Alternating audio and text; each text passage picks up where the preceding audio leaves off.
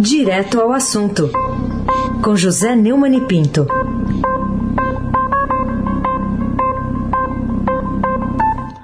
Oi, Neumani, bom dia. Bom dia, Heisen Abac, Carolina Ercolim. Bom dia. Laís Gotardo, Almirante Nelson e o seu novo pedalinho. Ô, louco. O navio tá indo pra onde? Fortificado, hein? Nossa. Afrânio Vanderlei, Clã Bonfim, Manuel Alice Isadora. Bom dia, melhor ouvinte, ouvinte da Rádio Dourado, 107,3 FM, Raizen Abac. O triplo, tríplice coroado, o craque. Bom, queria começar falando da ex-quase futura ministra da Saúde, a médica cardiologista Ludmila Rajar. Foi a primeira convidada pelo presidente Bolsonaro para o Ministério da Saúde e depois contou que foi ameaçada de morte. Ela recusou, foi ameaçada de morte por fanáticos bolsonaristas. É, segundo consta, porque chamou a presidente Dilma Rousseff de presidenta. Bom, queria saber o que, que você acha é, é, de um tamanha barbaridade como essa. Estamos no século XXI, é bom lembrar, e no auge de uma pandemia que já provoca uma tragédia na vida de tantas famílias brasileiras. É, a médica Ludmila Rajar, que foi indicada pelo Arthur Maia e é a primeira grande derrota do Centrão, né? Se é que é derrota mesmo, muita gente está achando em Brasília, inclusive o Bombique contou na coluna do Estadão que pode ter sido ali um, um, um boi de piranha, né? Mas no fim eh, não foi colocado um, o Totô Luizinho que o Centrão queria, né? Se é que a teoria lá do Bombique estiver certa. Né? A, a médica disse que o presidente Jair Bolsonaro disse que os ataques sofridos por ela, inclusive ameaça de morte, fazem parte de uma imagem política, garantindo que ele também sofre os mesmos ataques. Quer dizer, nós estamos é, antes da antiguidade, nós estamos na era das cavernas. Esse cidadão, cara da. Não dá para aguentar mais Bolsonaro um segundo. Eu não aguento mais. E muitos, milhões de brasileiros não aguentam. Faz parte que ele também sofre. Que história é essa, rapaz? Os. É, muita gente criticou a atitude dos apoiadores, mas eu não critico, eu vou além. Isso é. Eu vou lhe contar um negócio. É o fim da picada, né? É, o certo é que não houve uma convergência, ela é, contra as posições que o Bolsonaro vai assumir, ela não duraria uma semana no Ministério se tivesse assumido. Né? É, o, o editorial do Estadão é que explica bem isso, o Bolsonaro, ministro da Saúde. Né?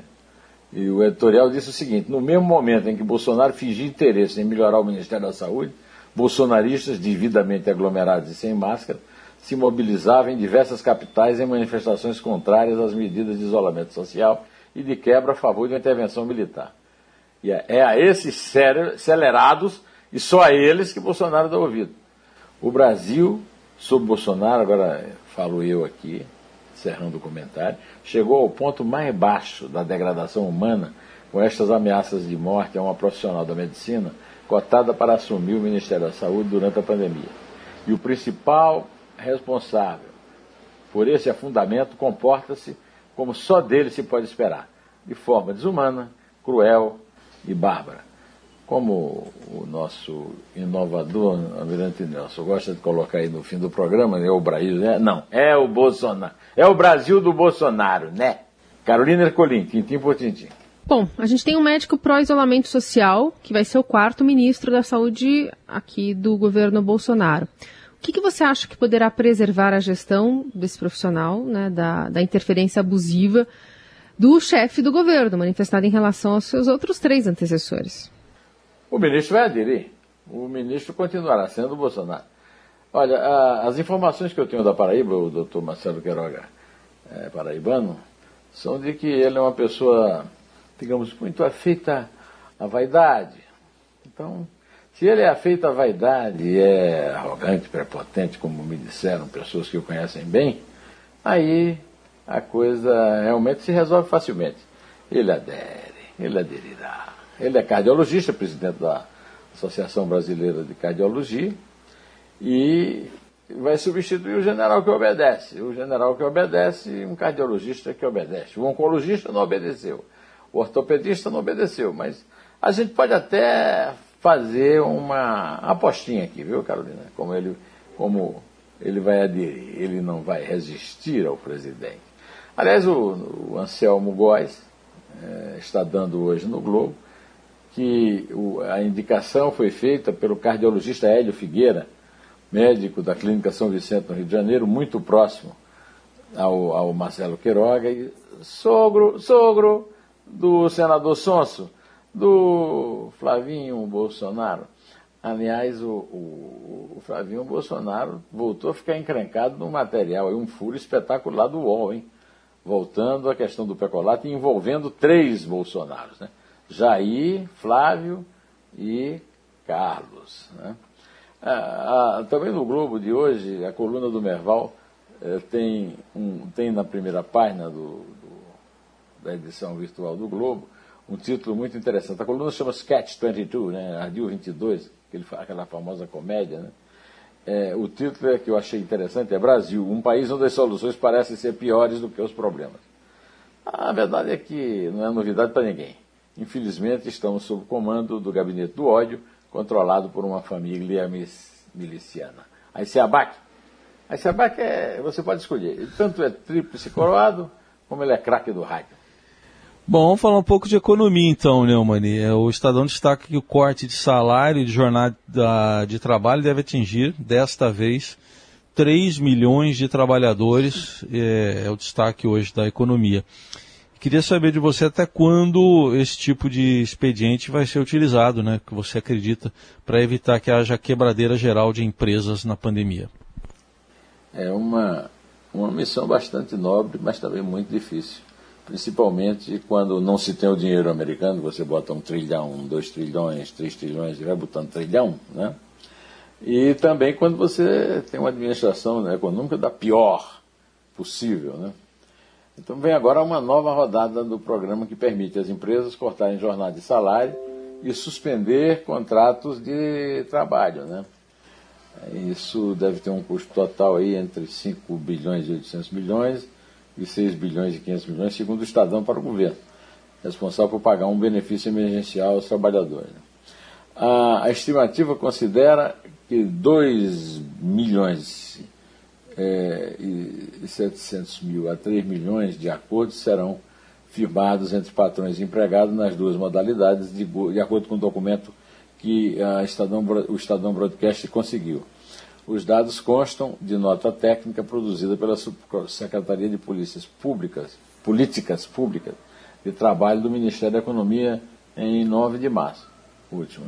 Os técnicos ainda podem refinar os números, segundo a reportagem do Estadão sobretudo se o quadro de agravamento da pandemia, da Covid-19, indicar maior demanda pelo programa. Olha, é, do meu ponto de vista, eu acho que a medida pode mesmo ser necessária e urgente, mas só vai ter efeito se vier acompanhada com um esforço maior e mais competente de imunização. Eu concordo aqui com o doutor Roberto Campos, né, presidente do Banco Central, que já disse, mas parece que o Bolsonaro não, consiga, não consegue ouvir a surdo esse tipo de coisa, que é, o que pode realmente salvar a economia não é botar o povo se esfregando em aglomeração na rua, não é ir para a praia sem máscara, como o seu Murici. Aliás, todo mundo reclamou do Gabigol, ninguém reclamou do Murici.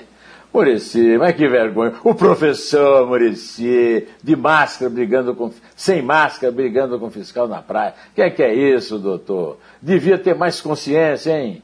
Que vergonha, que vexame. Espero que fique lá pelo São Paulo Futebol Clube. Eu, o, o, o Heisen e a Carolina, né? Que fique por lá mesmo, hein? E, e de preferência de máscara, né? Ô, professor Vexame, hein? Carolina Ercolim, tintim por tintim. Vamos falar então sobre essa nova rodada de auxílio emergencial que deve pagar para a maioria das pessoas 150 reais.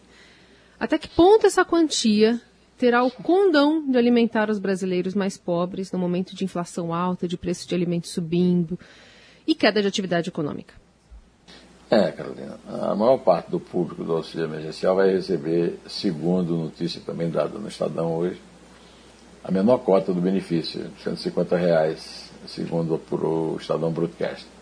Eram cerca de 20 milhões de famílias, 43% do total, de contemplados estimados na nova jornada, na categoria unipessoal, isto é, composta por apenas uma pessoa. Outras 17, 16 milhões e 700 mil famílias, outros 17, 16 milhões e, e 700 mil famílias têm mais de um integrante e vão receber 250 reais.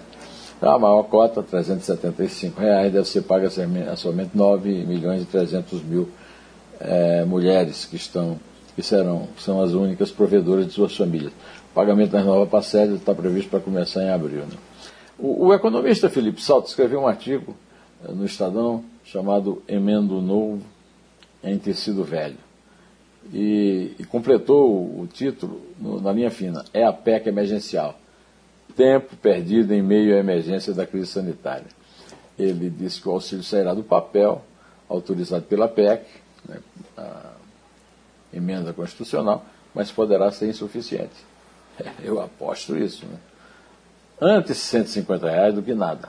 Mas qualquer brasileiro dotado de bom senso e o mínimo de sensibilidade sabe que há muito a cortar dos gastos do Estado para pagar auxílio muito maior.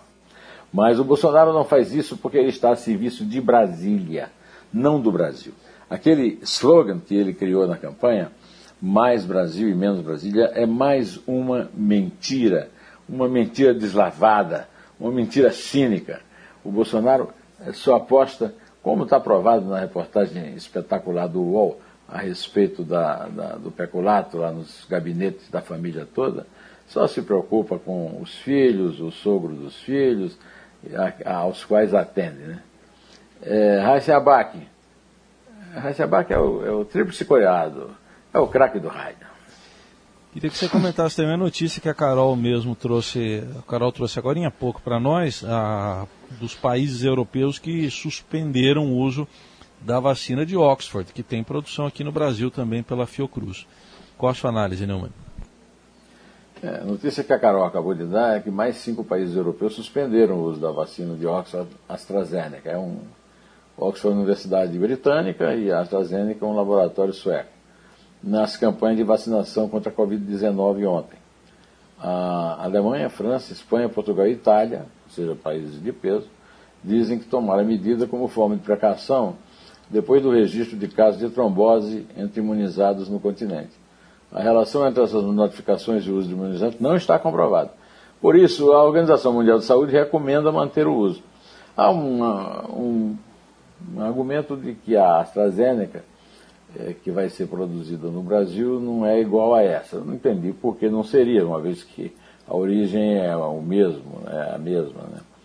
É, o produto tem sido usado em, na campanha de imunização do Brasil com doses importadas da Índia. Até hoje, a Fiocruz não, é, no, não produziu nenhuma dose. A Fiocruz parou de entregar a vacina da AstraZeneca porque quebrou a gráfica, sei lá. E que a Fiocruz faz controle de qualidade, que eu não sei o que é isso, e, imprime, e, e, e cola rótulo. Né? Agora eu vi o Heisen acabar de dizer que, ouço com muita alegria, contar que essa semana a Fiocruz vai entregar um milhão de vacinas, 500 mil, 500, 500, 500 mil amanhã e 500 mil na sexta-feira.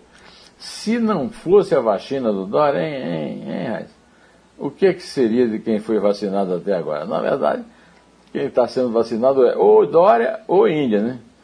Fiocruz, vamos esperar realmente se amanhã vai entrar em ação aí.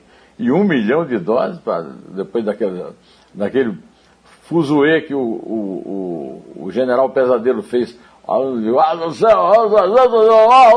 muito mais do que brasileiro e tal. Na hora que está saindo, ah, não é nada, né? Até porque a vacina, como a Coronavac, também precisa de duas doses. Carolina Ercolim, Carolina Ercolim você já sabe, é tintim por tintim. Com ela não tem esse negócio de ficar pelo meio do caminho, não. Lula cafetinou o PT e prostituiu o Estado. Esse é o título do seu artigo, né, que já está no portal do Estadão. Queria que você falasse o que, que motivou a, a, escolha dessa metáfora tão pesada para criticar a decisão de higienizar a ficha suja política do ex-presidente, tomada pelo relator da Lava Jato lá no Supremo, Edson Fachin. É, no meu artigo, com esse título que você acabou de ler, a linha fina é higienizar a ficha suja de Lula e condenar procuradores e juízes que o investigaram, processaram e condenaram, é fazer o Brasil recuar à corrupção anterior a Castelo de Areia, nunca punida. E como eu faço aqui, toda terça-feira, eu publico o artigo no, no, site na noite de segunda, né? Pimenta no. Eu leio aqui dois últimos parágrafos, que são parágrafos curtos. Pimenta na boca dos outros é refresco. E é o que o Lula agora reclama, mas inaugurou. Vendeu a operação da Polícia Federal. Até o próprio Gilmar, que agora o defende, denunciou o Estado policial sob a batuta de Márcio Tomás Baixo. Em seu livro Assassinatos de Reputações, o delegado Romeu Tuma Júnior, ex-secretário nacional de Justiça de Lula, afirma que durante seus dois governos o ex preparou-se para fazer uso deles, o que fez as avessas para tornar a Polícia Federal uma polícia não de Estado, mas um instrumento pessoal de pressão e intimidação, uma polícia de partido, uma versão tupiniquim da Stasi alemã ou da tcheca, que é a polícia secreta russa. Ou seja, foi no mínimo a cafetina que vendeu o resultado da prostituição de seus correligionários e apoiadores. De fato, ele não se vendeu, ele vendeu o próprio desgoverno. Ou melhor, cafetinou as prostitutas partidárias e prostituiu o Estado. E assim peço que a Carolina comece a sua contagem regressiva. É três. É dois. É um. Em té.